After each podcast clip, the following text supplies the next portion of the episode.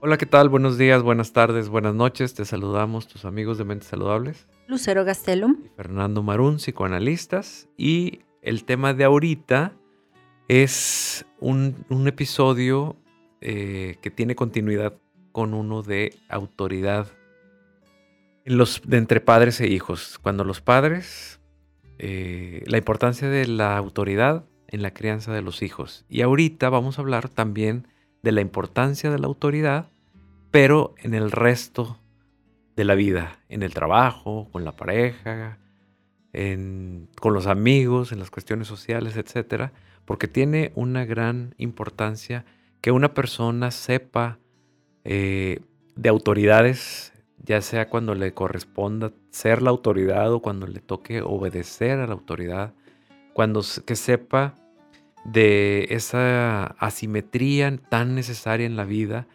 donde se da el respeto, donde se toma un lugar, donde se da un lugar, un lugar de dignidad y de respeto para que nosotros podamos funcionar bien en nuestros trabajos, en nuestras relaciones de pareja, en nuestras relaciones con los hijos, que ya lo vimos en el, en el episodio anterior, y con el resto del mundo.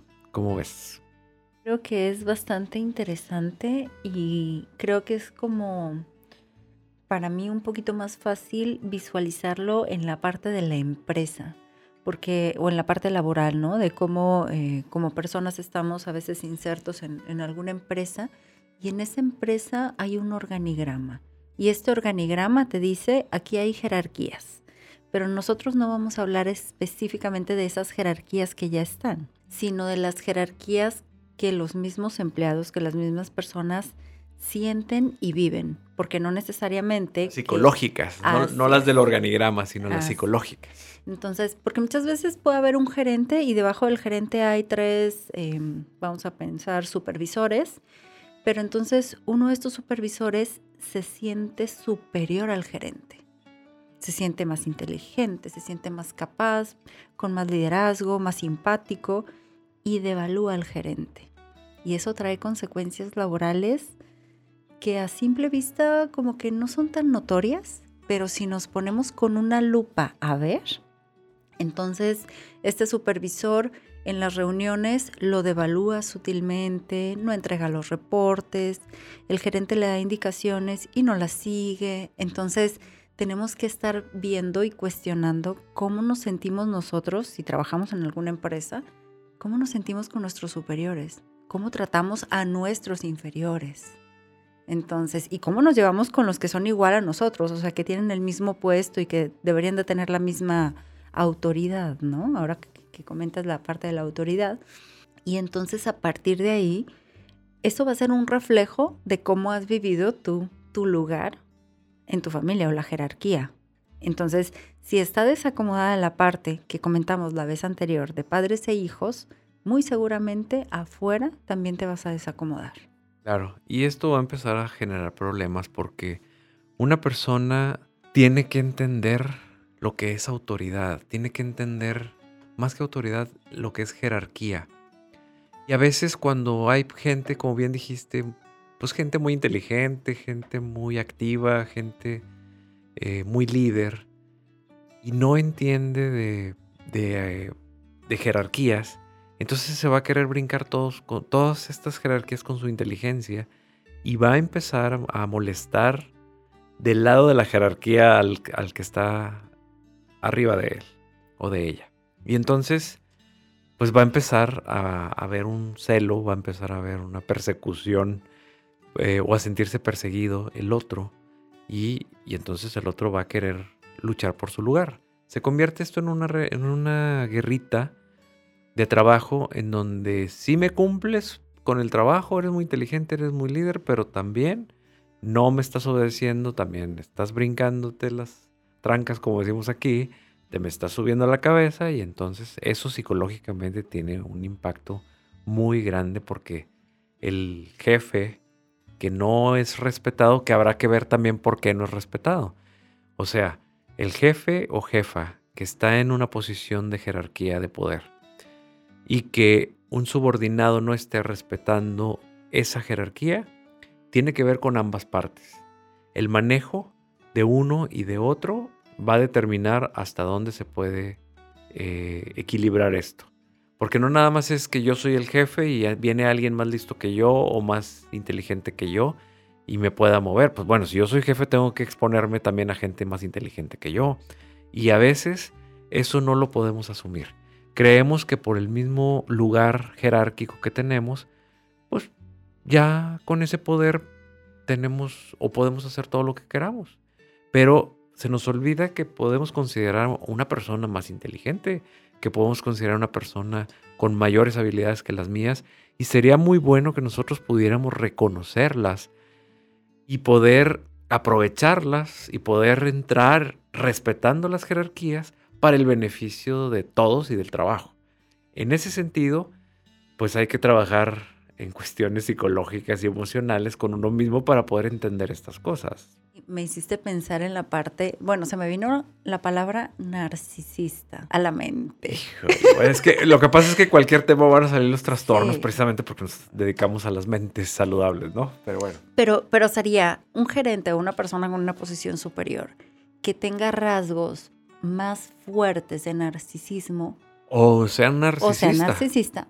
no va a tolerar que haya nadie que sepa más que él, que tenga más éxitos que él. Ojo, y estos trastornos buscan siempre el poder. Entonces muy frecuentemente nos vamos a topar en las altas jerarquías trastornos narcisistas. ¿Sí? ¿Por qué? Porque ese es el lugar que creen que se merecen y siempre van a estar buscándolo. Y el detalle es que devalúan, agreden, minimizan a todas las personas que puedan tener aportaciones positivas para el trabajo, para la empresa, para el proyecto. Porque sienten que le van a robar su lugar. Entonces, esa parte también. Si tú, digamos que eres el supervisor o el subordinado, e intentas aportar y te das cuenta de que tu jefe tiene esta característica, por ahí no es por ahí no es. O sea, se lo pintes de color verde, rosita, morado, azul, del color que se lo pintes, no le va a gustar. A menos que sea beneficio de él. A menos que él le ponga el nombre de que él lo hizo. Así es. Entonces, si estás tú dispuesto o dispuesta a hacer tu trabajo a nombre de él para que él se luzca como si él o ella lo hubiera hecho, entonces vas a poder tener algo de paz. Pero la devaluación en este tipo de, trastornos como jerárquicos, bueno, en una jerarquía de poder, pues obviamente que, pues que va a ser, en salud mental va a ser lo más desgastante que te puedas imaginar. Y que eh, por más que quieras agradar, por mejor que quieras hacer tu trabajo, por más que respetes la autoridad, el otro siempre va a devaluarte, el otro siempre va a minimizar tu trabajo. Y y entonces se está creando ya otra cosa que ya tiene que ver con otro episodio, ¿no? Pero se está creando otra, otra relación tóxica en la cual este, el mérito se va a ganar por, por sometimiento y nunca se va a ganar, aparte. Pero se va a creer que se va a ganar a través del sometimiento y de querer agradar y agradar y agradar y nunca vas a poder agradar. Y en ese agradar, pues vas a estar trabaje y trabaje y trabaje y el otro va a estar... Van a estar exprimiendo. Explotando. Y entonces, pues ahí la jerarquía es totalmente asimétrica. No existe. Eh, es asimétrica en el, cuando digo totalmente es porque es demasiada la distancia entre uno y otro.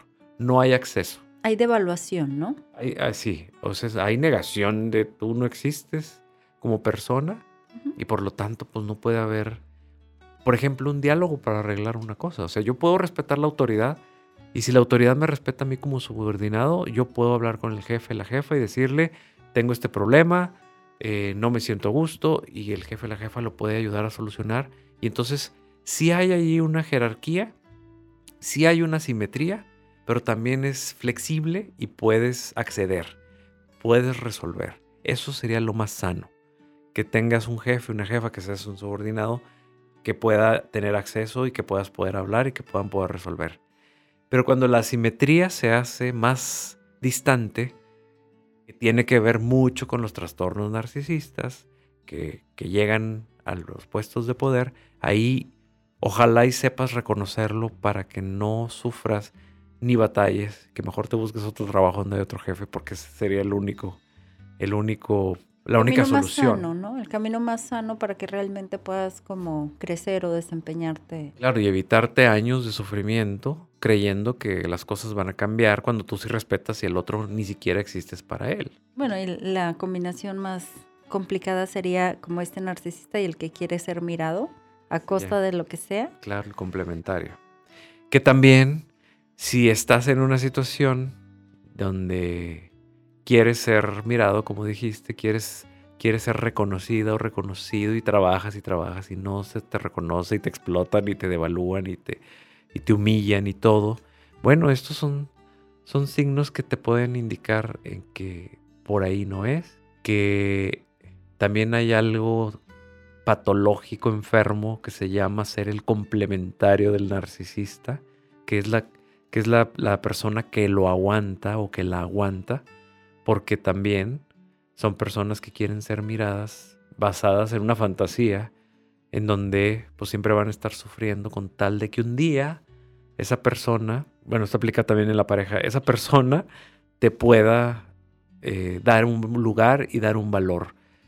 Pero pues hay cosas que no tienen remedio también en la vida. Y ahorita que hablas de esto, y regresando un poquito al tema de las jerarquías, en lo social yo pensaría que no habría jerarquías tal cual. Pero de pronto en lo social hay gente que sí quiere agarrar la jerarquía y quiere ser líder del grupo. Y a veces se le puede dejar y bueno, fluyen las cosas.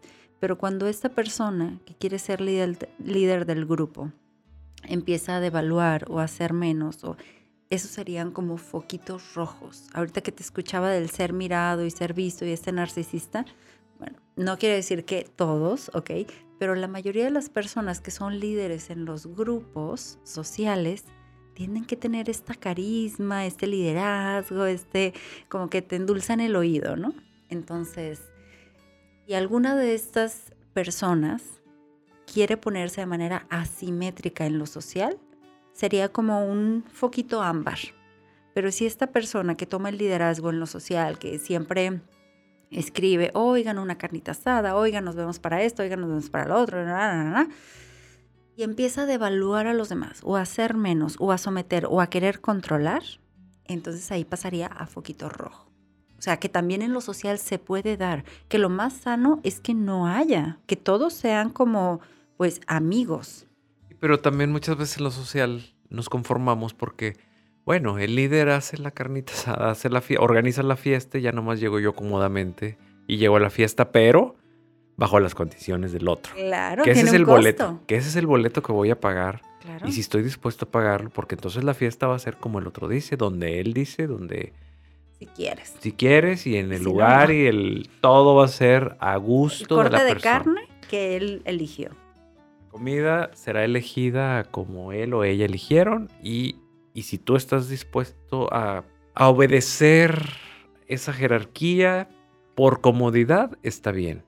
Pero si empiezas a, a, protestar por cosas que tú no hiciste porque no tomaste el liderazgo o porque no interveniste para poder hacer un grupo más parejo, entonces pues ahí sí. Es responsabilidad tuya, ¿no? Es responsabilidad tuya de, pues, de que estás quejándote de algo que tú tomaste un lugar por debajo de la autoridad o de la jerarquía del otro o del dominio del otro, porque también en el dominio hay una jerarquía. Y es, este tema es muy interesante porque son cosas que casi no se platican, pero que se viven todos los días. O sea, estas interacciones todos los días y a cada momento, pero no ponemos atención, no las hablamos, no le ponemos un, un nombre a esto bueno, le ponemos nombre o las hablamos hasta que ya no podemos más. Y es cuando llega un paciente al consultorio y dice, estoy harto. No puedo con la relación con mi jefe, con mi jefa, porque ya me, o sea, ya me está explotando de más. Me trono. Y ya no puedo más. Ya están tronados. Psicológica y emocionalmente ya no pueden más. Ya tengo insomnio, ya no duermo, estoy estresado, ya me enfermé ya cuando empieza todo esto, la maquinaria a dejar de funcionar y ya no pueden más, es cuando acuden a consulta. Y es precisamente esta, este episodio para hacer conciencia, conciencia de enfermedad o de posible enfermedad. si la psicología puede ser preventiva, bueno, pues entendamos las cosas desde antes también. Acabamos de decir, fíjate, hay jefes, jefas que tienen y padecen y sufren un trastorno narcisista y contra eso la única salida jerárquicamente es que te vayas y que busques otro empleo porque será la única, porque eh, hablando, trabajando, agradando y todo lo que quieras, negociando, todo lo que quieras hacer contra este trastorno, no vas a poder. Te vas a desgastar. Si tú sigues ahí, entonces tienes que voltear a mirar no el trastorno de tu jefe o jefa, sino tienes que empezar a mirar tu propio trastorno de... ¿Qué me hace seguir aquí, no? ¿Qué me hace seguir aquí? Que, bueno, podrían decir alguien que es masoquista o complementario. Pensé que ibas a decir, podríamos llevarnos todo otro podcast hablando de esto. No, pues claro que sí, nos podemos llevar muchos. Pero una persona puede decir, bueno, pues soy masoquista o soy el complementario del narcisista, el, estas personas que tienen esa nobleza, que tienen ese carácter naif, muy... Eh, eh, que creen en, en que la gente va a cambiar, en que la gente puede un día reconocerme. Pues sí, la gente te puede reconocer, pero un trastorno narcisista no te va a reconocer. Precisamente por eso se trata el trastorno. Porque no te van a ver, a menos que les convengas, y no tú, sino lo que, lo que tú les proporcionas. Y eso es lo único que van a ver. Entonces, desde ahí nosotros también podemos ver que hay de jerarquías a jerarquías, que hay de autoridades a autoridades, hay personas que tienen autoridad y no saben manejarla. Hay personas que no tienen autoridad y muchas veces saben manejarla mejor que el propio superior. Y lo importante o lo que quisiéramos decirte en este episodio es que revises qué tan bien instaladas tienes estas partes de la jerarquía que, tienen, que vienen desde tu familia, desde tu crianza, tus creencias, tus ideas y qué tan sanas pueden llegar a ser para poder tener una buena relación, por ejemplo, laboral o una buena relación con, social con tus amigos, con tus amigas. Y en cuestión de pareja, ahí no hay jerarquías. Ahí pareja, parejo. Tienen que ser los dos. Pero muchas veces se, se vuelve jerárquico. Cuando es jerárquico, ahí deja de ser pareja. Así es. Se convierte en una madre con un hijo o un padre con una hija, etc. Entonces ya se, se, vuelve asimétrico y en la pareja, cuando no es parejo, pues es cuando escuchamos, no, pues yo no puedo tomar una decisión porque hasta que mi pareja me diga qué hago o me autorice si lo puedo hacer. O sea, yo no tengo una individualidad que me permita decir, bueno, en esta situación no está mi pareja y puedo tomar la decisión por los dos porque sé que va a estar de acuerdo, dale. O espérame tantito, voy a ir a hablar con mi pareja y lo platicamos y llegamos a una conclusión y le damos. Pero si no se da, imagínate. Es, es una relación asimétrica. Bueno, yo creo que han llegado parejas con esta relación asimétrica y puede haber parejas que logran acomodarse y puede haber parejas que nada más están tan acostumbradas a esta asimetría que no pueden verse como pareja, ¿no? Así que funcionan solo como papá, hija o mamá, hijo, pero como pareja nada más no. O que muchas veces los puedes ver hasta felices, ¿no? Así, disfrutando de esta relación. Disfrutando de esta relación asimétrica pues. donde el bebé o la bebé están muy, este, pues como bebés felices, apapachadas, apapachados por la madre el padre. Pero la factura es de ser eh, de inutilizar a la persona. Esa es, una de las facturas que hay que pagar cuando somos el bebé de la pareja. Cuando no somos parejos, sino que somos madre-hijo, padre-hijo, el que es hijo o el que elige se va a inutilizar en la vida. No va a saber más que recibir y dar amor. Y qué bueno, pero no le pidamos más cosas. Capacidad de decisión o capacidad de decisión, capacidad de liderazgo, capacidades de adulto, este, responsabilidades laborales, va a ser más difícil que las obtengan. Eh, y ahí se batallan donde no puedo conseguir trabajo, no puedo pagar un recibo del servicio, no pueden. O sea, es increíble la inutilización de este tipo de relaciones de pareja cuando no son parejos. ¿Sí? Cuando se da una simetría, cuando uno adopta el papel de líder completo y se, lo, se come ese papel y el otro solo recibe y se convierte en una relación madre-hijo, bebé-madre, donde el bebé solamente recibe, recibe, recibe y la mamá da y da y da y da. Y los dos son felices ahí en ese sentido, pero el bebé por bebé puede ser inútil para cuestiones adultas. Y esto simbólicamente se convierte en una relación asimétrica. Ahí está. No sé si, digo, podemos hacer otro eh, este, episodio de esto, ¿no? De la asimetría en la, en la pareja. Es todo un tema. Muy interesante, claro que sí. Muy bien, pues vamos a, a ver eh, las personas que quieran una consulta psicológica presencial en nuestros consultorios o en línea, ya sea en Monterrey, su área metropolitana, o el resto del país, que es México, o en otros países, en línea.